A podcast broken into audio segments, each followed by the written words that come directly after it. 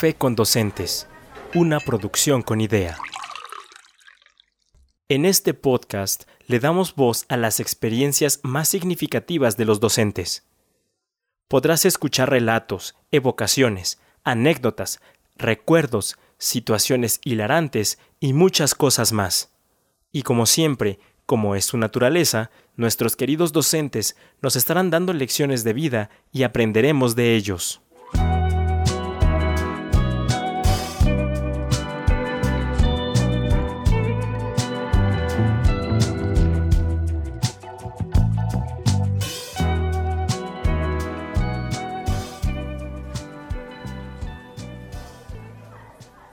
¿Cómo están? Yo soy Lolis y estoy muy contenta de darles la bienvenida a un episodio más de Café con Docentes. Me acompañan Cari y Chio. Hola Lolis, yo te noto que con mucha cafeína, con mucha energía y eso me da mucho gusto porque quiere decir que este programa va a estar lleno de buena vibra. Es que traigo un extra de batería. Así es. La adrenalina al máximo. Muy bien. Quizá porque me toca. Ya preparando mi café. Ah, qué rico, Chío. Quizá porque me toca leer la historia de hoy, es que me pongo tan. Ah, ya salió, ya salió el peine. Pues nos da mucho gusto, Lolis, que hoy tú le pongas voz a esta narración que seguramente tiene muchas sorpresas, que yo hoy sí no sé nada.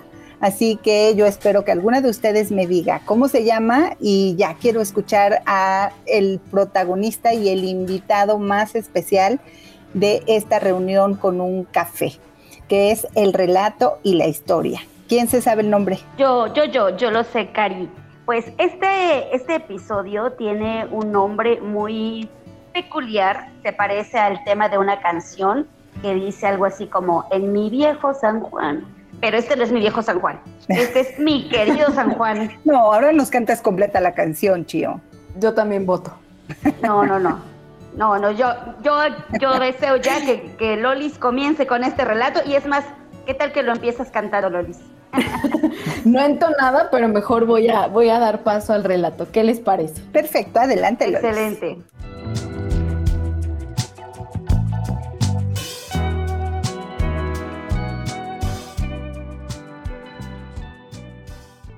Mi querido San Juan. Era el año 2011 cuando me ofrecieron cubrir un interinato en lo que llegaba mi número de prelación para obtener mi plaza.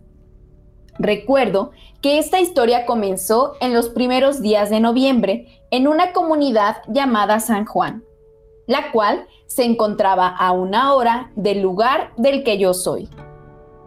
Cuando llegué a la primaria, el director me dio la bienvenida me mostró el salón y me presentó a los alumnos de quinto que tendría a mi cargo durante tres meses. Realmente estaba nerviosa porque era mi primer grupo como titular. Los alumnos eran muy astutos. No tenían muchas normas de convivencia, no se respetaban. Me comentaban las compañeras que ese grupo era verdaderamente problemático. Transcurridos los días, los alumnos no cumplían con todo lo que les dejaba. Algunos no me hacían caso. Me sentía chiquita y moralmente mal. De hecho, comenzaba a cuestionarme si realmente ser maestra era lo mío. Con esas dudas y con todo lo que sentía, me puse a hacer muchas dinámicas de integración. Fui un poco estricta, enérgica y me propuse hacer un cambio en ese grupo para que se convirtiera en un buen grupo. No quería que nadie volviera a expresarse mal de ellos. Poco a poco fueron tomándome confianza y yo a ellos. En particular, la materia de historia les aburría, pero como a mí me gusta mucho, les platicaba la historia como novelas, con diferentes voces, a ellos les gustaba y nos reíamos mucho. Los días transcurrieron y como dice la frase, no hay fecha que no llegue ni plazo que no se cumpla. Así que era el último día. El director me llamó y recuerdo muy bien sus palabras. Maestra, un gusto conocerla. Por favor, en el recreo le pido que venga porque tengo que hablar con usted. Me metí al salón, trabajamos y mis niños parecían sospechosos, pero no dije nada. Suponía que estaban un poco serios porque era mi último día. Dando las 11 de la mañana, salieron al recreo y el director me mandó a llamar. Cuando entré a la dirección de la escuela, estaba el personal docente. Habían preparado una comida de despedida, el director y los compañeros. Me sentí feliz, estaba emocionada porque nunca pensé que viviría esa experiencia. Cuando terminó la comida, me dirigí al salón y faltando una hora para salir, los niños me dieron un ramo de flores, hermosas cartas y pequeños presentes. Me solté a llorar porque no creía que me tuvieran cariño. Empezaron a decir que no me fuera. Lloraron y aunque yo trataba de calmarlos, diciéndoles que nos veríamos pronto, ellos solo me abrazaban y repetían que me quedara. El director escuchó todo el alboroto y fue a ver qué sucedía a mi salón. Habló con ellos, los calmó y finalmente a la salida me iba con todo lo obsequiado por parte de ellos. Me dijeron que me querían mucho y que habían aprendido que no debían de juzgar a nadie sin conocerlo. Fue un día caótico y lleno de emociones, pero aprendí algo. Jamás sentirme pequeña y tener esperanza porque cada alumno es un mundo. Como maestras y maestros, debemos conocerlos y darnos la oportunidad de pasar el tiempo con ellos. Desde ahí también aprendí que cada compañero y compañera son como los niños. Van a su paso y a su propio ritmo mostrando un mundo de posibilidades.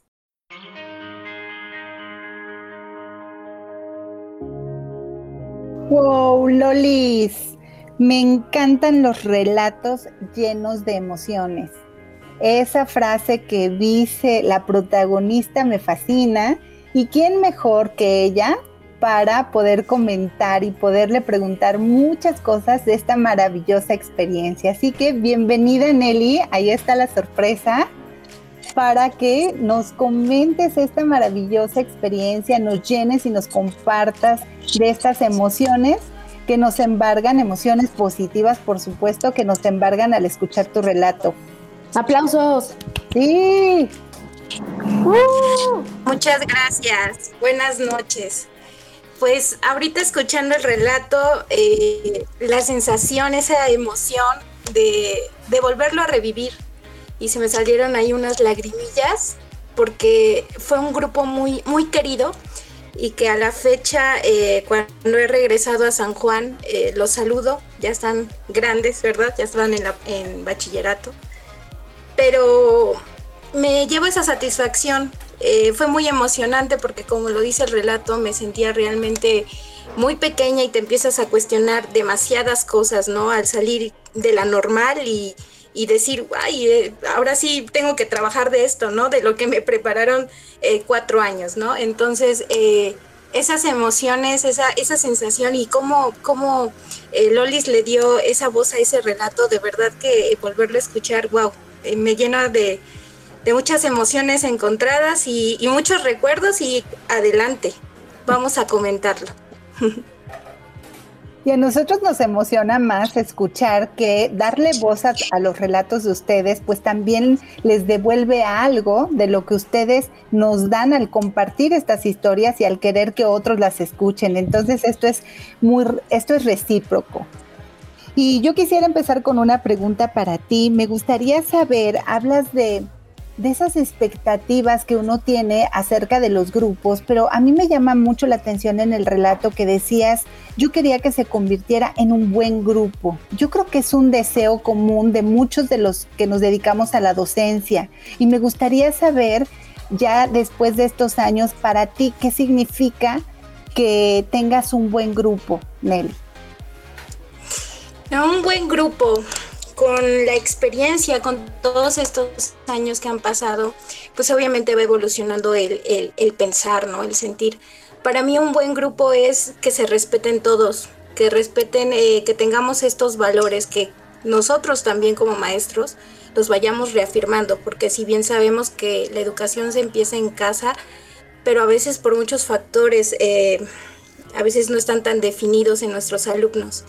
Em, soy una maestra eh, durante todos estos años, una maestra que siempre ha tratado de inculcarles los buenos hábitos a los niños. Eh, no nada más hablo de buenos hábitos de limpieza, sino de, ser compartido con, con sus compañeros, ¿sí? El respetar, el tener tolerancia, porque día a día, no me dejarán mentir, se va perdiendo estos, estas, eh, estos valores, ¿no? Esta, esta falta de empatía hacia el otro.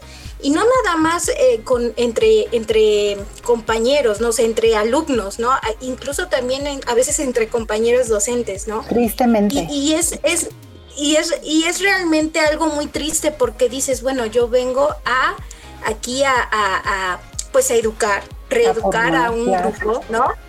A formar, este, y no vengo a, competir, no vengo a, hacer, pues, digo, porque me ha tocado muchas cosas y creo que ustedes también, pero el simple hecho de, pues sí, hay maestros que a lo mejor no se les, no, se les permite mucho como el, el expresar sus emociones, ¿no?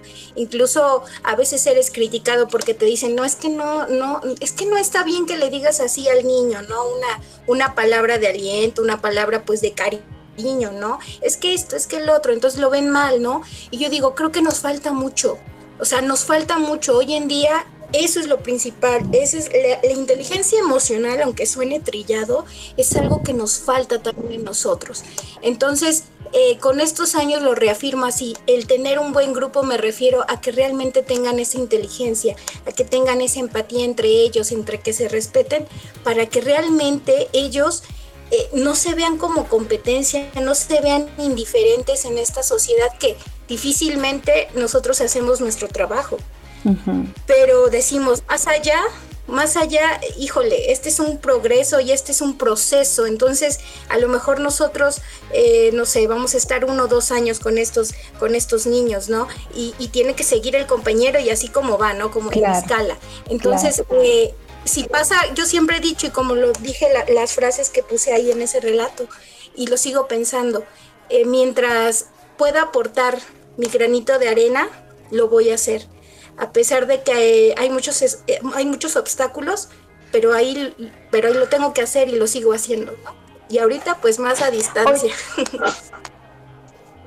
Oye, Miss Nelly, hablando de esas aportaciones y, que hace, a la que haces referencia, tú comentabas que buscaste la estrategia ideal para que a los niños les llamara mucho la atención la historia. Y específicamente decías que las contabas como si fueran novelas. ¿No? Entonces sabemos que el, el storytelling es una herramienta pues muy buena para que los niños eh, sientan, eh, se sientan atraídos por el aprendizaje. ¿Qué nos puedes comentar al respecto? Sí, em, bueno, desde que yo entré siempre tuve eh, pues los grados superiores, ¿no? Y siempre veía que como, bien lo digo ahí, ¿no? El quinto año siempre era como muy aburrido, ¿no? O sea, la historia así como de, ay, no, maestra, ¿no? Nos va, nos va a dormir, eh, nos va a poner a dictar, ¿no? O cuestionarios, preguntas, preguntas sin fin, ¿no? Y entonces un día, eh, bueno, pues digo, iba saliendo de la normal, ¿verdad? O sea, ya. Entonces dije, me acordé de, ciertos este, consejos y pues de lo que uno ve y dije, ay, lo voy a combinar con lo que yo sentía, porque realmente no lo busqué. O sea, realmente no me puse a más allá de, ay, no, sino simplemente me salió y se los, así se los digo, chicas, se me salió. Dije, estaba viendo, y bien que me acuerdo, estaba viendo lo de la, este, revolución, creo que era, o el porfiriato, no recuerdo, era uno de esos dos temas, ¿no? Y entonces empecé a hacer eh, una telenovela, ¿no? Un día antes empecé así a leer lo que tenía que dar y entonces pues me, empecé a hacer como hablaba Porfirio, ¿no? Bueno, como me imaginaba, ¿no? Y entonces decía, y entonces le dijo, y entonces me ponía un bigote, ¿no? Me pintaba ahí el bigote. Y este, los niños, Y, decía, y decía, no me interrumpa, chamaco, que no ve que yo estoy platicando, soy su presidente, ¿no? Entonces me ponía en ese papel y los niños, Y este, incluso también cuando les explicaba eh, el tema de los primeros pobladores, que era sobre el mamut, Ok, eh, hay una historia muy chistosa porque eh, ahorita me acordé de eso porque un, un exalumno, apenas que lo pude ver, me, me, dijo, maestro, ¿se acuerda de Manguito? Y yo dije, ¿quién es Manguito? No, no me acordaba. Ah, así le pusimos a los mamuts. Entonces, cuando yo contaba que los pobladores no iban y cazaban los mamuts, decía, híjole, ya acaso, porque yo veía que se andaban durmiendo, ¿no? Y decía, y entonces de repente van los pobladores y hay algo con el, con el palo de escoba, ¿no? Que van a cazar un mamut. Y que cazan a Manguito y que agarra un niño que era según el mamut y que se llamaba Manguito. Y entonces de ahí, ja, ja, ja, el Manguito, ¿no? Y este, y, y y entonces ahorita voy a tener mis manguitos. Y entonces eran cosas divertidas, ¿no? Y entonces, pues eso, eso fue lo que me ayudó para ellos, ¿no? Claro, no todos los grupos son iguales, pero en ese grupo en especial me ayudó mucho, porque cuando hice mi evaluación me di cuenta que, que salieron más altos en historia. Entonces, pues para mí, sí, para mí fue un logro, ¿no? Porque en esa escuela hacían este a final de, de, de bimestre, creo, me había tocado que, pues así se cambiaban, ¿no? De, de compañero y le hacían, de compañeros y les hacían este, ¿cómo se llama? Evaluaciones, ¿no? Entonces, bueno, le tocó a la maestra del otro quinto, yo me fui a su quinto y, y pues ya saben, ¿no? Entonces, como que, ay, tu grupo va a salir pues muy mal y me decían así, ¿no? A lo mejor a veces siento que también lo hacían las maestras porque pues al fin y al cabo te ven como, digo, en mis tiempos te veían como una maestra que iniciaba, ¿no? O incluso hacían distinciones entre que era interina, ¿no? Entonces casi casi que ibas a ver, ¿no? Entonces, pues ese tipo de comentarios pues sí llegan a desmoronarte, ¿no? Entonces, cuando pasó toda esta situación que fueron calificando, pues ahí me di cuenta que historia fue una de las más altas, ¿no? Entonces, pues por una parte dije, chi, ¿no? Pero por otra parte dije, ay, mira, me funcionó. Entonces, pues eso es lo que, eso es lo que, lo que hice lo que hacía más bien cuando me tocaba pues un grupo claro que con los años pues ya vas conociéndolos, obviamente los tienes que conocer más y ya vas viendo por dónde les puedes entrar, pero casi siempre me llevaba con esa herramienta. Oye, qué padrísimo lo que estás comentando. Digo, el, eh, algo, algo acabas de decir, perdóname Lolis, este, cada grupo es diferente, totalmente cierto. Eh, en ocasiones estas famosas fichas descriptivas que te dan cuando llegas a un grupo nuevo, eh, tienen que ser realmente cuidadosas y enfocarse mucho a la parte académica, ¿no? Y ya dejar que tú como docente los conozcas, porque bien dicen, cada quien habla de la feria como le va en ella. Yo iba un poco a aludir justo al comentario, eh, Chio, un poquito por ahí enfocándome a la parte en la que Nelly nos cuentas que pues cada alumno es diferente, ¿no? Cada alumno es un mundo, pero a mí tu reflexión final es la que me encantó. Quedé encantada porque nos dices que te diste cuenta y que aprendiste que los compañeros de repente somos como los niños. Vamos a nuestro paso, vamos a nuestro ritmo, pero al final mostramos un mundo de posibilidades. ¿Cómo fue esta parte de llegar a la escuela y eh, a lo mejor te diste cuenta, ¿no? De, la tensión un poco con los maestros o maestras que ya estaban, pero al final, ¿cuál sería tu, tu, principal lección de ellos? Además de esta que nos compartes, algo que hayas aprendido y que te hayas quedado. Y a veces pasa, ¿no? Decimos, esto lo voy a aplicar y en otras decimos, esto no lo haría nunca con un colega eh, interino, a lo mejor, o un colega eh, practicante, ¿no? Por poner un ejemplo. Pues mira, eh, aprendí mucho de esos maestros, pero como decimos, pues es que todos tienen formas diferentes de ser. a veces dicen, yo, miren, no estoy muy de acuerdo cuando dicen, es que la profesión en, en, bueno, en el lugar de trabajo y afuera, ¿cómo eres? No, al final esas dos cosas se mezclan. ¿Sí? se mezclan y, están ahí. claro. Y están ahí. Entonces, eh, tú no puedes decir, ay, aquí soy un amor, pero los que me conocen soy una odiosa. O sea, no puedes estar fingiendo siempre, ¿no? Entonces, eh, cuando, la verdad es que yo, eh, cuando llegué, pues obviamente les digo, las maestras, pues, ya con más años de experiencia, el sentido a veces del humor que no tenían, ¿no? O a veces su sentido de humor era como muy, muy acidito, digo yo. Entonces, eh, pues primero fue platicar con ellas, eh, el que me dejaba que me platicaban, porque si hay algo que, me, que, que creo que sigo como todavía en algunas maestras, es que si tú les empiezas a decir, no, no, no, es que esto no es así, como que se sienten ofendidas, ¿sí? Porque empiezan a decir, y mis años de experiencia y esto. Entonces, pues no, hay que respetar y escuchar, ¿no? Porque por algo, por algo ya llegaron a, ahí, a donde están. Y con lo que me quedo de ellas es primero, como lo dije ahí en la reflexión, no es juzgar. Entonces, cuando me platicaban, siempre tomé ciertas pues buenas eh, estrategias porque había muy buenas que aplicaban las maestras. Había otras cosas que decía, pues no, no las puedo hacer porque pues, no, me, no, me, no me parece pues, pues bien, ¿no? Pero para mí fue el escuchar. O sea, nunca fui de las personas y porque me ha tocado, creo que a todas nos ha tocado, que siempre va a llegar un maestro una maestra que se va a sentir que todo lo puede, que todo lo, lo, puede resolver y que también puede callar a, todos, ¿no? O a todas, e incluso no les da el respeto que se merecen a las personas, a las maestras con, con, con este, antigüedad.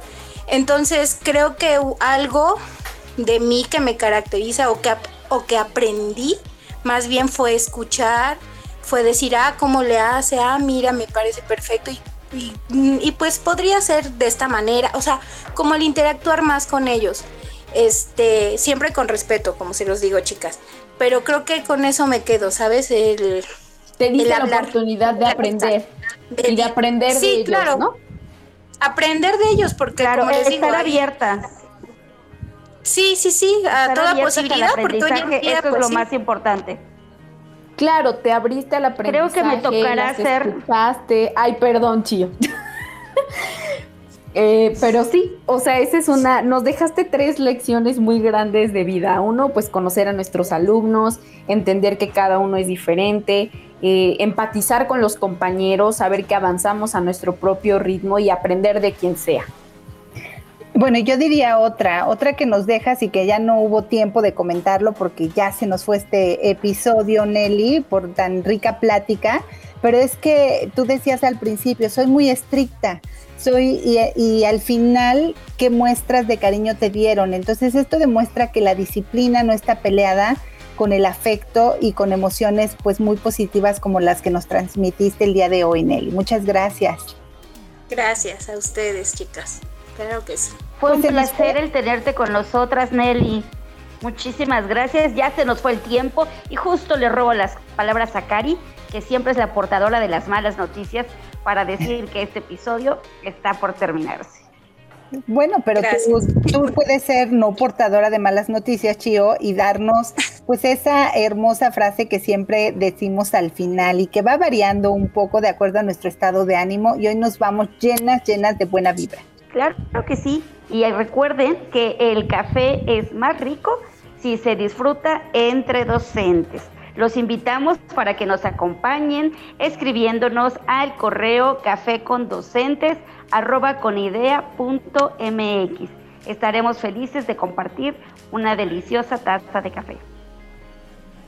Y muchas gracias Nelly por compartir y aceptar eh, estar en este espacio con nosotras. Esperamos que regreses eh, muy pronto con más experiencias, con más aprendizaje para compartir con nosotras y con quienes nos escuchan. Encantada de conocerte, Nelly. Muchas gracias. Nos escuchamos la próxima semana. Bye. Hasta la próxima. Bye. Si tienes alguna experiencia significativa que quieras compartir con nosotros, envíanos tus datos a cafecondocentes@conidea.mx y te contactaremos para que puedas participar con nosotros. Tú decides si quieres dar a conocer tu historia de forma personalizada o anónima. Anímate. Tú puedes ser el siguiente protagonista de estas historias. Café con Docentes, una producción con idea.